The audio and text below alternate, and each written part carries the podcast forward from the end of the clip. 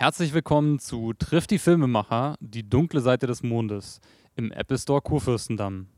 Durch das Gespräch führen wird Gastmoderatorin Shelley Kupferberg.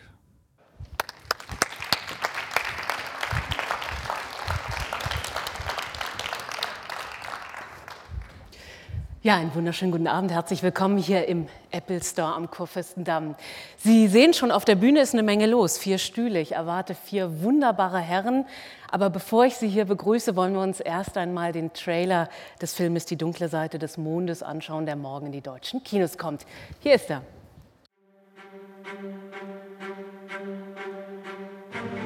Die Erfolgsgeschichte der zwei wichtigsten deutschen Pharmaunternehmen wird von nun an gemeinsam geschrieben.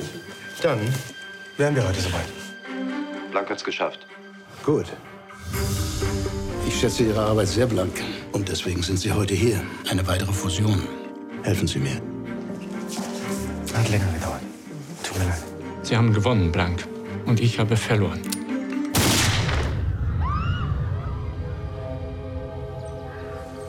Können Sie mir sagen, wo zum Geier ich hier gelandet bin? Was haben Sie eigentlich im Wald gesucht? Bäume ziehen mich an. Der Wald beruhigt mich. Ich will das alles nicht mehr, Ellie. Ich fühle mich, wie als wäre ich aus einem Koma erwacht. Na dann, willkommen im Leben. Hast du früher viel gekifft? Nee, nicht so. Und andere Sachen? Ihr werdet heute auf eine Reise gehen, die schon die Azteken den Königspfad der Erleuchtung nannten.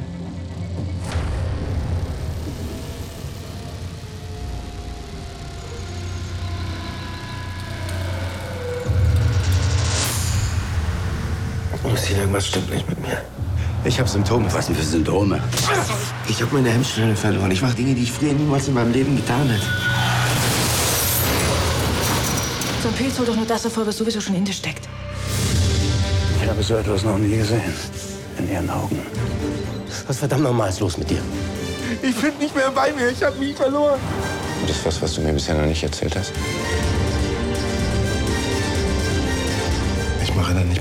Das werden Sie müssen. Eine Sache muss ich noch erledigen. Hilfst du mir?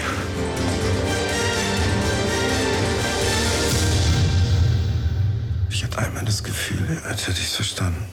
Was verstanden? Alles. Die dunkle Seite des Mondes. Begrüßen Sie mit mir ganz herzlich den Regisseur des Filmes, Stefan Rick. Zwei wunderbare Schauspieler, nämlich Moritz Bleibtreu und Jürgen Prochnow.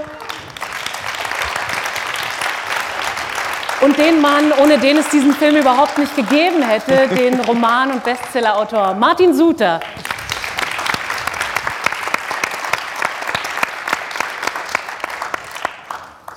Ich freue mich, Sie alle im Viererpack hier zu haben.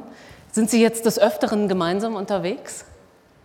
Ich denke mal schon, ne? Doch, doch. Inzwischen eine eingeschworene Familie Wir wahrscheinlich. sind schon sehr viel unterwegs gewesen jetzt. Ja, ja. Wir werden eine Boygroup. Eine Boygroup, ja. Da ist auf jeden Fall für jeden etwas dabei, würde ich mal sagen. Stefan Rick, erster Kinofilm. Ja, so macht man das doch heutzutage, oder? Man castet nach jedem Geschmack. Lieber Stefan Rick, das ist Ihr erster Kinofilm. Warum haben Sie sich ausgerechnet das Buch, denn Sie haben ja auch das Drehbuch zusammen mit Ihrer Kollegin Katharina Jung äh, geschrieben. Warum haben Sie sich Martin Suters Roman dafür ausgesucht, für diesen ersten Kinofilm? Also das ist eine unglaublich intensive, spannende Geschichte, die Reise von Russ Blank vom Wirtschaftsanwalt ähm, in den Wald hinein und die hat mich ähm, damals vor circa zehn Jahren, als ich das, äh, den Roman gelesen habe, schon unglaublich fasziniert und äh, als es die Möglichkeit gab, sozusagen in dieses Projekt mit einzusteigen, habe ich sofort zugesagt. Ja. Es war eigentlich ein Traum. Ja. Ein Traum war es vielleicht auch, lieber Martin Suter, als der Roman dann als zweiter Roman auf den Markt kam. Das war im Jahre 2000, ist also schon ein paar Jährchen her. Einer ihrer Erstlinge, wenn man bedenkt, was sie alles in der Zwischenzeit veröffentlicht und geschrieben haben. Ähm, können Sie sich noch ein bisschen erinnern, mit welchem Gefühl Sie dastanden, als dieser Roman dann beendet war, Sie ihn abgaben und dachten, na mal sehen, welchen Weg dieser Roman geht? Ja, ich kann ich mich schon noch erinnern. Es war, es war eigentlich mein dritter Roman. Mein zweiter ist mir misslungen. Das behaupten Sie jedenfalls? Der, der wurde nie veröffentlicht und dann habe ich mich nochmal hingesetzt und habe diesen Roman geschrieben. Und äh, Ja, war toll, als der erschien, kam schon an der Buchmesse, kam schon ein, ein Filmproduzent und hat äh, gesagt, ich will die Rechte kaufen. Hat mir natürlich gefallen. Manche Dinge brauchen dann eben doch Zeit, aber Sie sind es schon gewohnt, dass Ihre Romane verfilmt werden. Also ich weiß gar nicht, wie aufregend ist das eigentlich für Sie, wenn dann tatsächlich so ein Projekt zustande kommt. Da sind Sie natürlich gar nicht mehr daran beteiligt, aber irgendwo dann schon, weil es ja Ihre Story ist.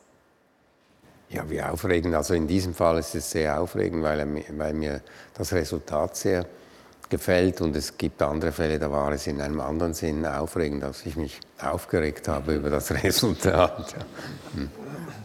Moritz bleibt treu. Sie haben den Roman von Martin Suter, habe ich irgendwo gehört in einem Interview, schon vor einiger Zeit gelesen, als Sie, glaube ich, noch gar nicht wussten, dass Sie irgendwann in dieser Story irgendwie auch eine Figur spielen werden. Ist das von Vorteil oder von Nachteil, wenn man ein Buch schon als Buch kennt und es später dann verfilmt wird und man mitspielt? Ah, ich glaube, man muss das ein Stück weit trennen. Also ich versuche das immer zu machen. Ähm, oder bei allem, was ich bis jetzt gemacht habe, habe ich das versucht. Das sind einfach zwei verschiedene Realitäten. Ne? Also du hast ein, ein Roman ist immer auch eine, eine, oder oft eine Beschreibung von Innenwelten und ein Film ist ein visuelles Medium. Und ein Film hat auch immer seine Gesetze. Ne? Also eine ganz bestimmte strukturelle Gesetze, die äh, mit der Zeit anfangen und bei bestimmten Spannungsbögen aufhören. Und oft ist es gar nicht so hilfreich, äh, sich die Struktur von einem Roman immer wieder zur Vorlage zu nehmen, sondern irgendwann, glaube ich, ist es gut, ähm, die Geschichte dann eben als einen in sich geschlossenen Komplex oder Kosmos, wie auch immer, zu sehen, ähm, der halt cineastisch ist, der filmisch ist. Und der ist oft anders als ein Roman. Deswegen versuche ich das immer auseinander zu tun. So. Was ich mir gar nicht immer so einfach vorstelle, das auszublenden, was man schon weiß aus dem Buch. Denn natürlich muss man im Film doch dann einiges weglassen, was im Buch etwas ausführlicher geschildert ist. Ja, oder auch dazu tun. Das kommt immer ganz drauf mhm. an. Ne? Ähm, ja, aber das ist, äh, wie gesagt, ich glaube, irgendwann vergisst man das, weil so eine, so eine Drehbucharbeit, also in dem Fall war ich ja nicht involviert, aber das ist ja auch eine sehr intensive Geschichte. Und irgendwann, äh, also ich habe immer das Gefühl, wenn ich selber schreibe, habe ich immer das Gefühl, dass Geschichten sowieso ihren Lauf nehmen. Ne? Also wenn man ihnen Raum gibt und den Figuren Raum gibt, dann gibt es irgendwann ein bestimmtes, eine bestimmte Logik, die von selbst entsteht. Und die ist oftmals dann gar nicht, vielleicht gar nicht so nah dran an so einem Originalbuch, sondern nimmt dann eben ihren eigenen Lauf. Und das ist manchmal auch gar nicht schlecht. Ja, auf den muss man sich dann einfach einlassen. Genau. Eingelassen, lieber Jürgen Prochnow, haben auch Sie sich auf dieses Drehbuch, auf diesen Film. Über 100 Filme haben Sie gedreht. Wir kennen Sie von dem wunderbaren Film Das Boot vom englischen Patienten. Sie haben mit Marlon Brando gedreht, mit Madonna, sind preisgekrönt, haben wirklich schon so einiges erlebt und äh, sind heutzutage vor allem in den USA zu Hause, kommen aber regelmäßig nach Deutschland, nicht nur um zu drehen. Wie gerne kommen Sie denn hierher? Ja, also ich komme sehr, sehr gerne hierher und äh, finde das natürlich als, als, als empfinde es als Privileg, wieder in meiner Muttersprache drehen zu können. Das ist natürlich von, von unschätzbarem Wert. Und also um darauf zurückzukommen, ähm, ich finde, also man hat Vorlagen, man liest Romane, also ich sage jetzt mal nur English Patient oder irgend sowas und äh, ich habe das gelesen, das Buch von Mondatia und hätte mir nie vorstellen können, dass da man ein Drehbuch daraus entwickeln könnte. Äh, weil die Sprache eben so besonders ist und so poetisch ist. Und das, hat, das Buch hat mich sehr ergriffen, muss ich sagen. Und dann ein paar Jahre später hatte ich dann ein Drehbuch äh, über dieses Buch äh, auf dem Schreibtisch und habe das gelesen und habe gedacht, das geht gar nicht. Aber das, weil Drehbuchschreiben ist was, was völlig anderes als ein Roman zu schreiben. Das ist ein völlig anderes Fe Me Medium der Film ähm, als eben ein Roman. Und man, ein Roman wird über, über Wörter erzählt, wie er schon sagt, und ein, ein, ein Film über Bilder. Also äh, das äh, erfordert eine ganz andere Struktur, man muss also ganz anders äh, denken und die Geschichte aufbauen, als das zum Teil im Roman der Fall ist. Ne? Was die Gefahr bei der ganzen Geschichte ist, wenn man das vorher gelesen hat, man hat ja als Leser Bilder im Kopf. Und oft ist es so, wenn man dann in den Film geht, äh, äh, findet derjenige, der das Buch gelesen hat, diese Bilder nicht mehr wieder. Das sind also feste Bilder, äh, muss man ja machen, die man ausgewählt hat, um diese Geschichte zu erzählen. Und das führt oft zu Enttäuschungen, weil es also nicht daran kommt, äh, äh, äh, an das Original, also sagen wir, an die Bilder, die man sich selbst gemacht hat. Hier muss ich allerdings sagen, sind wunderbare Bilder geschaffen worden, also die, mhm. Die mich sehr, sehr berühren und die, die, die an das drankommen, was, was er geschrieben hat. Ne? Die auch ästhetisch sehr ansprechend sind. Wir werden gleich ein bisschen über die Bilder sprechen vorab, aber Sie sagten gerade, man hat oft andere Bilder oder andere Atmosphären, natürlich auch ganz andere Personen sozusagen ja. im Kopf. Martin Suter, Sie haben ja schon im Prinzip alles gemacht, was man mit der Feder sozusagen machen kann. Sie haben Drehbücher geschrieben, Sie haben Theaterstücke geschrieben, Songtexte, Kolumnen natürlich und eben auch Romane. Wie filmisch denken Sie beim Schreiben oder spielt das gar keine Rolle? Also ich schreibe nicht äh, mit dem Hintergedanken, dass das dann ein Film werden wird, aber ich, äh, ich strukturiere meine Geschichten schon in Szenen. Das, das, sind, äh, das ist auch der Grund, weshalb oft bei Romanen, die ich geschrieben habe, äh, Regisseure oder Produzenten finden, da kann man leicht einen Film daraus machen und, und dann merkt man, wie viel da in den Köpfen passiert und dass es doch nicht so einfach ist. Aber ich strukturiere die Geschichten schon so wie, ein, wie eine Szenenfolge. Das ist praktisch in dem Fall, wahrscheinlich vor allem in der Umsetzung zum Drehbuch dann, Stefan Rick. Ja. Wie einfach war es tatsächlich, diesen Roman in ein Drehbuch umzusetzen? Also das war für uns ein sehr, sehr langwieriger und komplexer Prozess. Dann doch Martin Sutter. ja, ja, weil eben. Weil wir, ja, ja, das ist eine Falle, wenn ich äh, so schreibe. Eine gut gestellte Ganz so einfach Falle. machen wir es den Leuten auch nicht. Nein, also die Co-Autorin Katharina Jung und ich, wir, wir lieben natürlich beide den Roman total. Also es ist äh, ein wunderbares Buch und, äh, und der Prozess äh, des Drehbuchschreibens, der sich über knapp drei Jahre hingezogen hat, der hat natürlich auch mit sich gebracht, dass wir aus verschiedenen Gründen Handlungsstränge eingedampft, verändert haben, äh, äh sozusagen um aus, der, aus dem über 300 äh, Seiten starken äh, Roman einen Film zu machen, den man in ähm, ja, 90 oder zwei Stunden mhm. erzählen kann. Und ähm, da, da, war jede Entscheidung sozusagen natürlich schmerzlich auch. Also das ist ja nicht so, dass man dann da sitzt und sagt, ach super, das kommt raus und das, sondern es ist ja ein Gesamtwerk, was einen als solches mitgenommen hat und äh, was man als solches als, als tolles äh, Buch empfindet. Und daher war, waren das alles sehr schwierige Entscheidungen.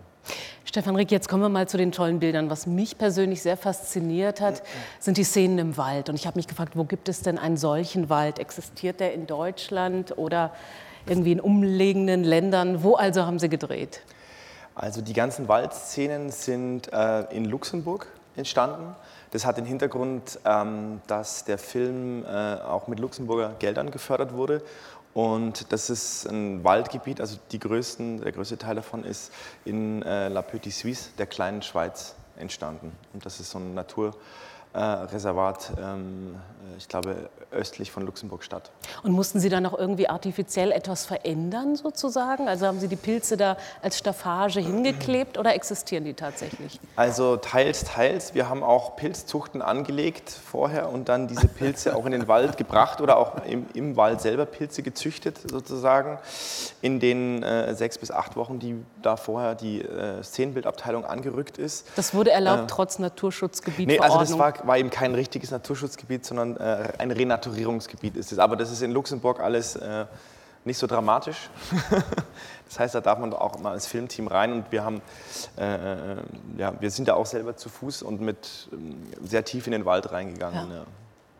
Wir haben ja schon in dem Trailer ein bisschen gesehen, worum es geht. Also ein knallharter Anwalt, der im Pharma-Milieu unterwegs ist und für Fusionen vor allem ähm, zuständig, der auch da gar keine Gnade großartig kennt und äh, sehr flink ist und seine Gegenspieler auch gerne ausspielt, bis zu dem Zeitpunkt, Moritz bleibt treu, als eben diese Katastrophe vor ihren Augen passiert und der Partner, der eben verloren hat bei dieser ganzen Fusionsgeschichte, sich das Leben nimmt, äh, sich mit einer Pistole also in den Mund knallt.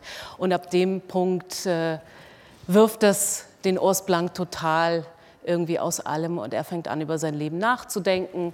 Dann trifft er auch noch eine sehr nette Frau, die ihn mitnimmt äh, in eine etwas hippiehafte Truppe, die dann anbietet, eine Runde Pilze zu schmeißen. Und diese Pilze, die man eben nicht im Luxemburger Wald findet, nicht, dass sie auf blöde Ideen kommt, also die sind fatal für Sie als Schauspieler. Nun hat dieser Schauspieler oder nun hat dieser, diese Figur ja mehrere Seiten und die kommen nach und nach zum Vorschein. Er entblättert sich und äh, hat unglaubliche Persönlichkeitsstörungen, Identitätskrisen, wird dann auch gewalttätig.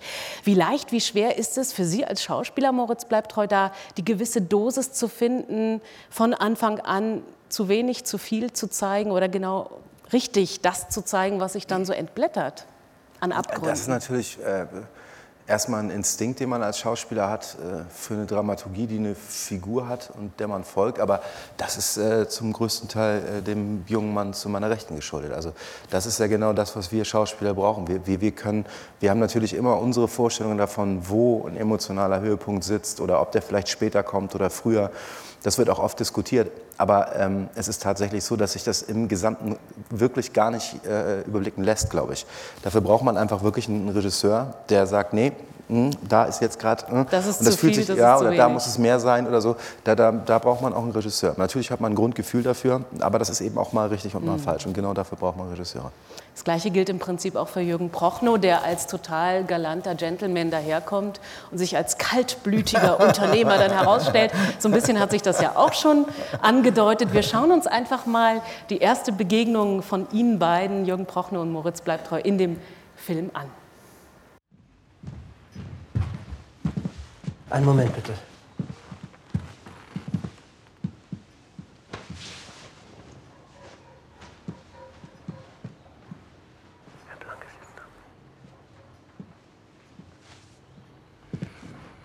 Guten Tag, Herr Ott. Dr. Blank, was für eine Freude. Ich grüße Sie. Jagen Sie auch? Nein. Aber ist die Wolfsjagd nicht schon längst verboten? Der Bursche hat in meinen Wäldern herumgewildert. Und dort bin ich für das Gleichgewicht in der Natur zuständig. Wie kamen Sie darauf, Floris Finanzen noch mal zu überprüfen? Ja, erst hat er uns monatelang hingehalten, dann konnte es ihm auf einmal nicht schnell genug gehen. Und es war offensichtlich. Ich schätze Ihre Arbeit sehr blank. Vielen Dank. Und deswegen sind Sie heute hier. Eine weitere Fusion mit der British Life. Zum größten Pharmaunternehmen Europas. Und ich möchte, dass Sie das Mandat der Confed übernehmen. Einverstanden.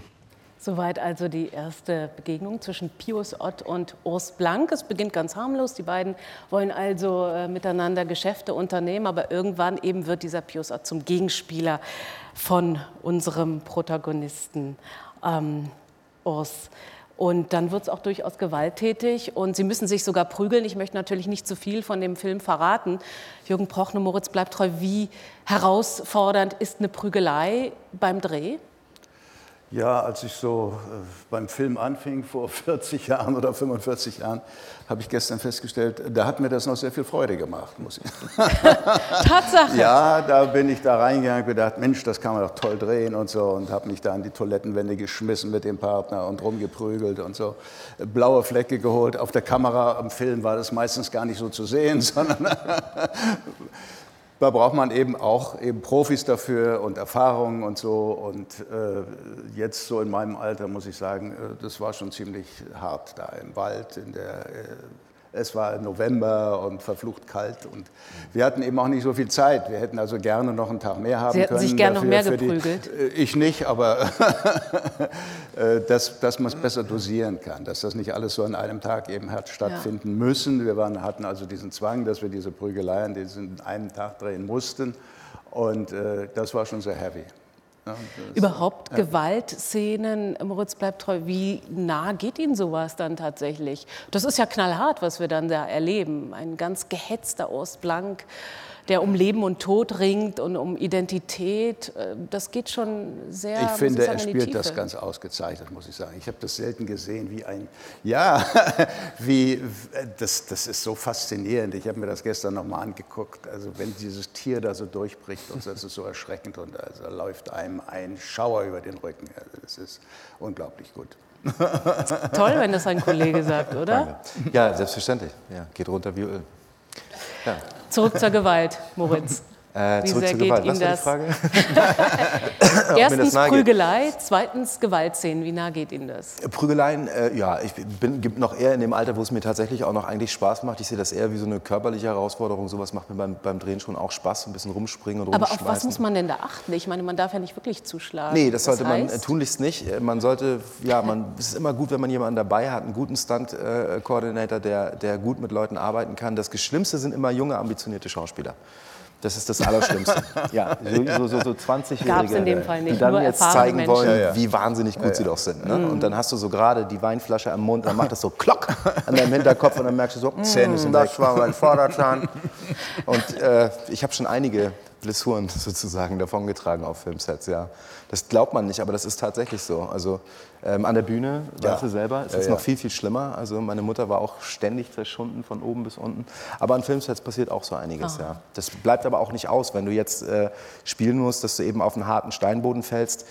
Was willst du da groß machen? Da kannst du nicht wirklich Matten hinlegen. Das musst du einmal machen äh, und die Zähne zusammenbeißen. Und wenn es dann nochmal sein muss, muss es halt nochmal sein. Das sind Special Effects auch zum Beispiel, also da habe ich auch schon ganz, ganz äh, Oh ja. schlimme Erfahrungen Oh ja. mitgemacht. Pyro. Pyro zum Beispiel, Verbrennungen, Ja. was weiß ich was, ja, ja.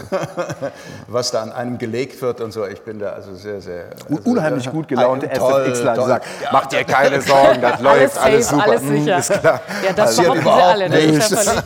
Das das, Und rein psychisch, wie nah ging Ihnen diese Figur, die sich eben dann doch so wandelt, Moritz bleibt treu, die eben so gewalttätig wird und danach selbst erschüttert ist über das, was diese Figur im Exzess alles tut? Ich bin, ähm, äh, wie soll man sagen, in, in, in meiner, also wenn ich spiele, bin ich sehr distanziert von mir selber. Also es ist keine, für mich ist das eher eine Form von Erleichterung als irgendetwas, was ich mir dann raufschaffe und zum Beispiel mit nach Hause nehme und in mir nachwirkt oder so.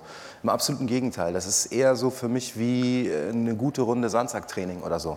Wenn man sich so hinstellt und äh, einfach haut, haut, haut, haut, bis man irgendwann so merkt, so jetzt sind die Knöchel, jetzt tun sie weh, jetzt höre ich auf und man sich gut fühlt. Und ähnlich ist es auch bei mir bei so physisch-emotionalen, äh, hochanspruchsvollen Sachen. Das ist dann eher wie so, eine, wie so ein, ja, einmal 100 Meter und jetzt richtig alles raus und dann kann ich eigentlich ganz angenehm und entspannt einschlafen. Also ich bin keiner, der, ich kenne das von vielen Kollegen, da gibt es auch sehr verschiedene Arten von Schauspielern, die ganz verschieden auch damit umgehen.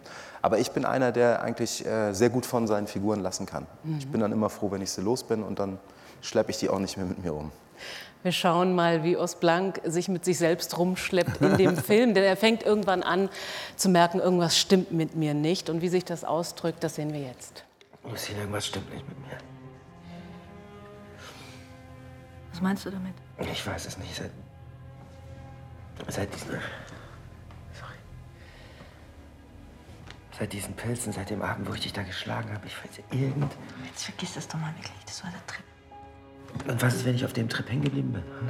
Nee. Ja, aber es gibt's doch, sowas sagt man doch. Ja, ich sehe wirklich ganz anders aus. Ich habe meine Hemmschwelle verloren. Ich weiß nicht, was passiert ist. Ich mache Dinge, die ich. Ich mache Dinge ohne zu zögern, ohne nachzudenken. Dinge, die ich früher niemals in meinem Leben getan hätte. Aber das ist erstmal nicht schlecht. Sag mal, hörst du mir eigentlich zu, Dawes? Ich versuche dir verdammt nochmal zu erklären, dass es mir scheiße geht, okay? Das ist kein Grund, mich anzuschreien. Keine einfache Situation, in der dieser Protagonist steckt.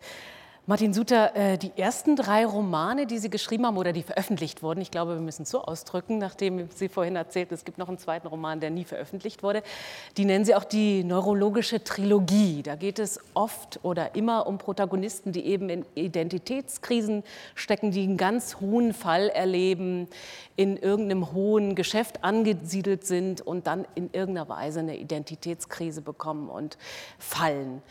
Ähm, was hat Sie daran so interessiert, an diesem großen Fall? Wie kamen Sie auf die Idee für diese drei Bücher und speziell für die dunkle Seite des Mondes? Also die Bezeichnung neurologische Trilogie, die habe ich eigentlich damals eher scherzhaft gemeint und das wurde dann aufgenommen. Es Ah, ich glaube, es passt ganz gut. Ja, es gibt auch eine Doktorarbeit darüber, Martin Suters neurologische Trilogie. Da habe ich mir natürlich schon ein bisschen ins Fäustchen gelacht.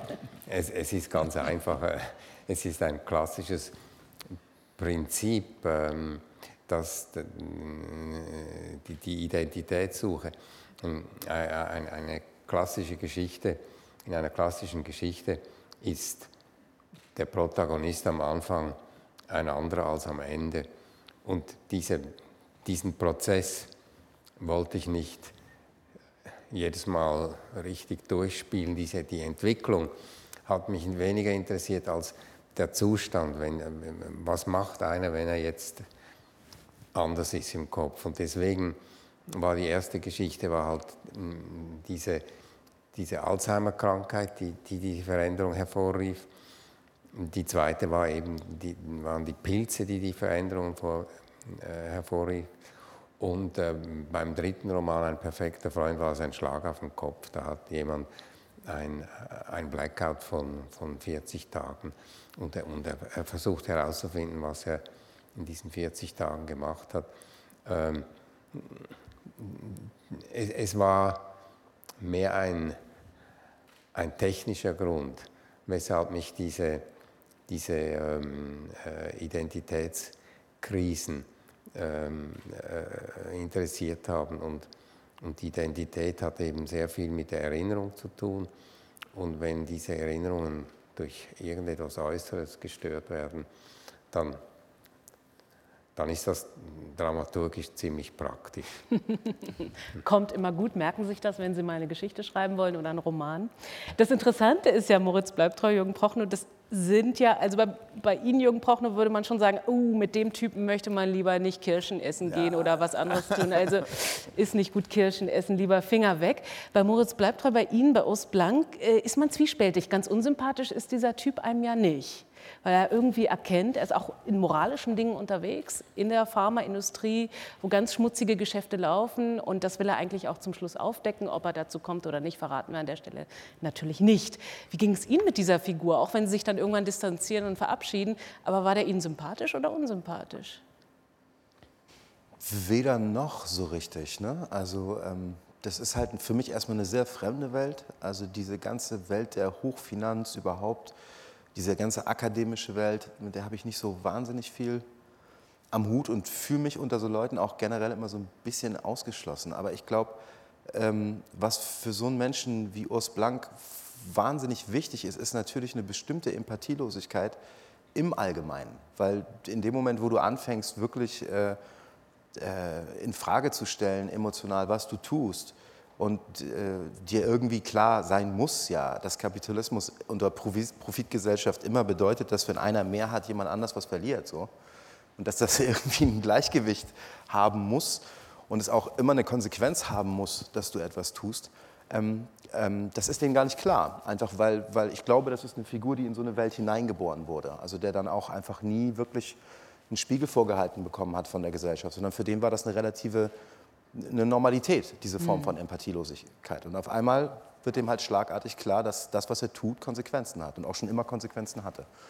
Und ab dem Moment wird die Figur natürlich äh, sympathischer, in Anführungsstrichen. Sympathischer und auch spannender wahrscheinlich für Sie als Schauspieler, weil eben ganz unterschiedliche Facetten da irgendwie zusammenkommen. Ja. Ne? Absolut. Und das ist für mich auch, also das, das ganze Ding, wenn's also darum geht es für mich. Also jetzt erstmal, vor allem bei dem Film. Ne? Da, für mich geht es einfach wirklich auch um, was bedeutet Empathielosigkeit, wie wichtig ist Empathie im Allgemeinen und wie gefährlich ist es, wenn wir diese, diese, diese, diese ganz zarten Grenzen, die wir es geschafft haben, in unserer Demokratie aufzubauen, die unser zwischenmenschliches Verhalten untereinander bestimmen, wie schnell die kaputt gehen können und, und wie wenig es braucht, damit richtig Scheiße passiert so und dass wir ganz, ganz doll vorsichtig sein müssen mhm. damit, dass wir die Empathie nicht verlieren. Und also darum geht es für mich auch mit der Figur am allermeisten. Dafür steht die, wenn man so will, metaphorisch auf eine Art für mich. Das wäre jetzt ein wunderbares Schlusswort. Das ist aber jetzt noch nicht vorbei. Als Fazit aus diesem Film Die dunkle Seite des Mondes, ohne dass wir Ihnen das Ende natürlich verraten haben. Aber jetzt sind Sie dran. Haben Sie Fragen an die vielen Herren hier auf der Bühne? Die Gelegenheit. Bitte, hier gleich in der ersten Reihe, die Damen. Hey. Hi, ich muss dazu sagen, ich habe den Film schon gesehen und habe deswegen eine Frage an Moritz hast du privat Probleme mit Katzen? Und das wird jetzt ein Running Gag, ne? Ja. ja. Wir wollen das ja nicht spoilern. Äh, nee, ja, deswegen die Frage ja, so formuliert, dass man nicht unbedingt weiß, was los ist. Überhaupt gar nicht. Im Gegenteil, ich habe eine Katze. Und der geht super, und, also ein Kater besser gesagt. Und äh, nee, ich, ich mag Katzen sehr, sehr gerne. Sehr, sehr gerne. Ähm, äh, aber es ist auch gestern, sind wir auch gestern schon darauf angesprochen worden, wir sollten vielleicht noch ergänzen im Abspann dieses, bei diesen Filmen sind keine Tiere und so zu. Nein. Also es kommen Wölfe es vor in, dem, äh, in, diesem Film und eben eine Katze. Ja, aber ein, ein, ein harmonisches Arbeitsverhältnis war das mit allen Tieren, die wir an dem Set hatten, ne? inklusive der Katze. Also alles gut. so viel dazu. Weitere Fragen? Da hinten, der Herr? Also ich habe den Film noch nicht gesehen, aber ähm, die Wölfe da kommen also Wölfe drin vor. Gibt es, habt ihr dann mit dressierten Wölfen gearbeitet? Und wie nah ist man sich, also kann man sich diesen Wölfen kommen? Ähm, ja, also das waren dressierte Wölfe, die haben wir aus dem Internet. es gibt tatsächlich äh, filmwolf.de und äh, diese, diese Jungs und Mädels, die, die leben sehr, sehr eng äh, mit, mit ähm, fünf, glaube ich, Wölfen zusammen.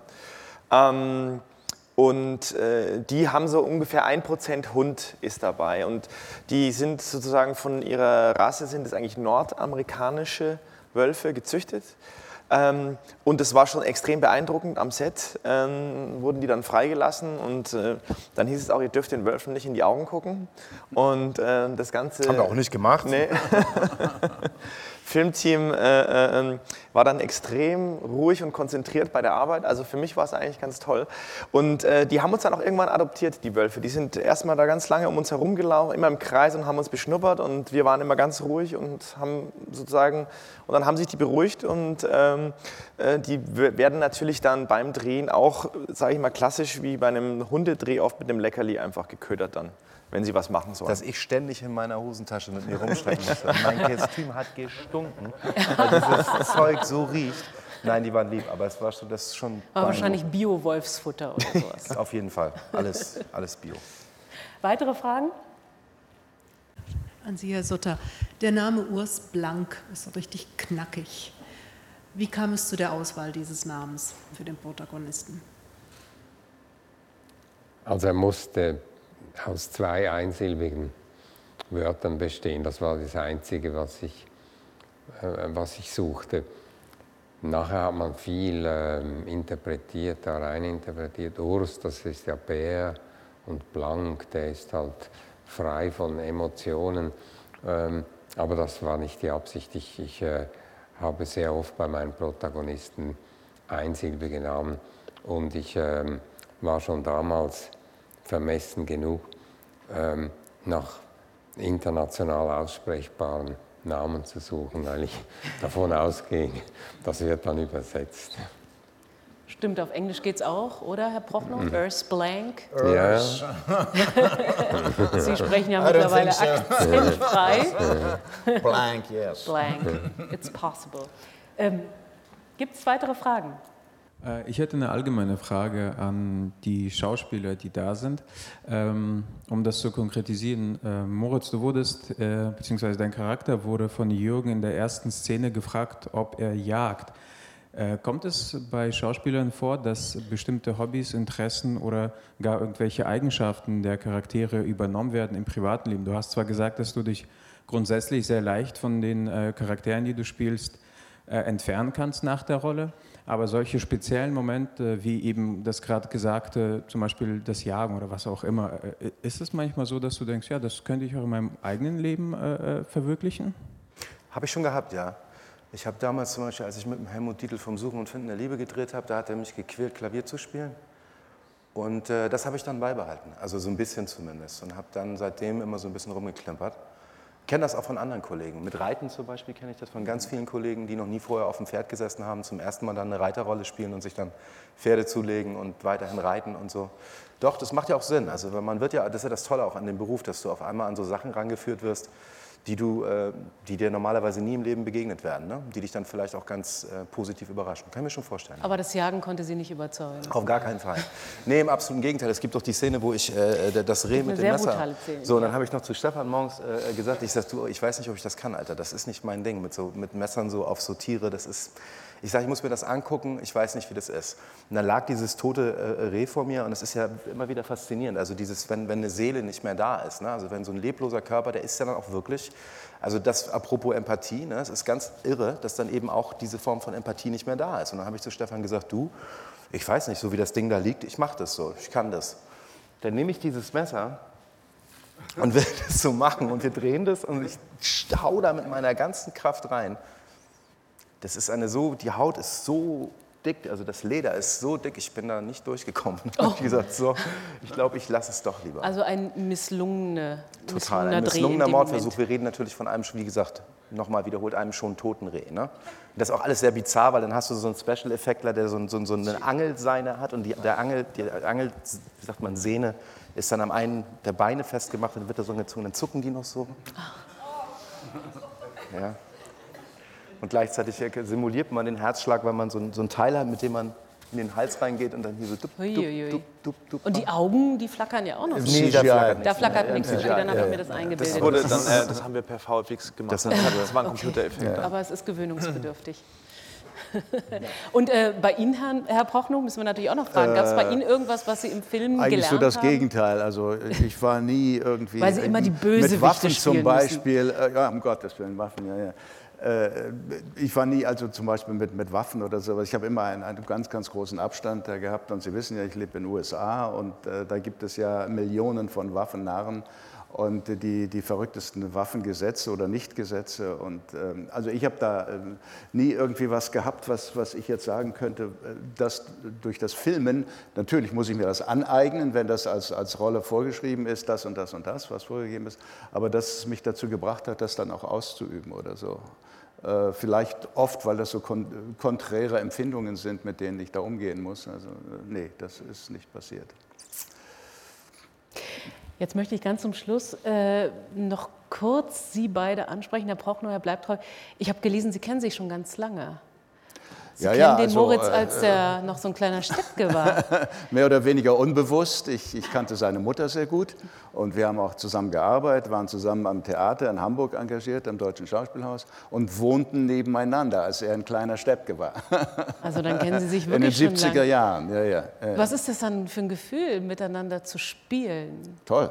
Das ist also irgendwie war das also von vornherein so. Wir kannten uns ja eigentlich ganz- nur ganz wenig von irgendwelchen Events oder so, aber ich, dadurch eben, dass ich die Monika so gut kannte, äh, war das also irgendwie so. Das war von Anfang an eigentlich äh, ein ganz, ganz nahes Gefühl, was wir zueinander hatten und das hat, hat sich in der Arbeit dann auch fortgesetzt und äh, hat nur geholfen eigentlich, dass äh, wir gegenseitig miteinander so gut umgehen konnten dann. Sie nicken. Ja, für mich ist es natürlich wahnsinnig schön, weil, weil äh, ich weiß n- nicht nur, weil ich das, glaube ich, auch objektiv beobachten kann, dass meine Mutter eine sehr, sehr besondere Schauspielerin war. Ich weiß das auch, weil ich schon als kleines Kind einfach durch die Art und Weise, wie, meine, wie die Kollegen meiner Mutter mit meiner Mutter umgegangen sind, ähm, habe ich immer gewusst, meine Mutter ist was ganz Besonderes. Also die kann das besonders gut. so. Und jedes Mal, wenn ich dann mit jemandem zusammenkomme, der quasi äh, dann ein Teil dieser Zeit ist, ist das für mich auch ein ganz, ganz schönes Gefühl. Und es ist dazu auch noch etwas, was ich sehr genieße, weil einfach äh, Jürgen auch einfach noch zu einer, einer, einer Generation von Schauspielern gehört, die schon noch auf eine ganz andere Art und Weise arbeiten als ich will dann jetzt niemanden über, über den Kamm scheren oder sagen, oh, die Jungen sind so, das gar nicht, aber es ist einfach wirklich so, dass da eine bestimmte Form von, ähm, ich weiß gar nicht, was, wie ich das ausdrücken soll, von, von, von Wir äh, haben gleiche Überzeugungen gehabt für Arbeit. ja, es ist ein Respekt, das- es das ist eine bestimmte ne? Hingabe, eine Verständnis bestimmte Achtung dem Beruf gegenüber. ist, ich, Ja, ich kann das schwer äh, beschreiben, aber nicht es ist was, wo ich sehr viel draus Ja, ja. ziehen kann Ja. und was mir sehr gut tut äh, und, und wo ich auch viel lernen kann. Und das finde ich jedes Mal wieder äh, sehr, sehr schön. Und Stefan Rick, Sie konnten wahrscheinlich auch eine Menge draus ziehen, oder? Wenn man dann so erfahrene Kollegen am Set hat zum einen und wenn das der erste Kinofilm ist. Summa summarum, mit welcher Erkenntnis gehen Sie aus diesem ersten Kinofilm raus? Was haben Sie sich anders vorgestellt, als es tatsächlich Nie wieder den Prochnow und den Bleibtreu. Nie wieder. Nee, Das also eigentlich, es war für mich ein Geschenk, wirklich mit den beiden zu arbeiten. Äh, äh, Jürgen unglaublich äh, diszipliniert und präzise am Set und äh, äh, Moritz immer bereit, über alle Grenzen zu gehen, wenn es denn der Geschichte und ähm, richtig ist für die Figur. Und das war eine tolle, tolle Erfahrung, weil die Drehbedingungen drumherum waren sehr, sehr schwierig. Es war, eben, wie gesagt, November und Dezember und wir haben die meiste Zeit draußen gedreht. Und äh, meine Erkenntnis ist, man sollte es noch besser vorbereiten, noch mehr Zeit haben und noch mehr Geld, äh, um so einen Film zu machen. Ich glaube, wir haben uns da alle, äh, haben uns, haben, es war ein tierischer Kraftakt, das letztlich zu realisieren. Und ähm, ja, aber es war eine unglaublich tolle Erfahrung. Und die bleibt und die ist ab morgen zu sehen in den deutschen Kinos, die dunkle Seite des Mondes. Ja, herzlichen Dank. Martin Suter, Jürgen Prochnow, Moritz Bleibtreu, Stefan Rick.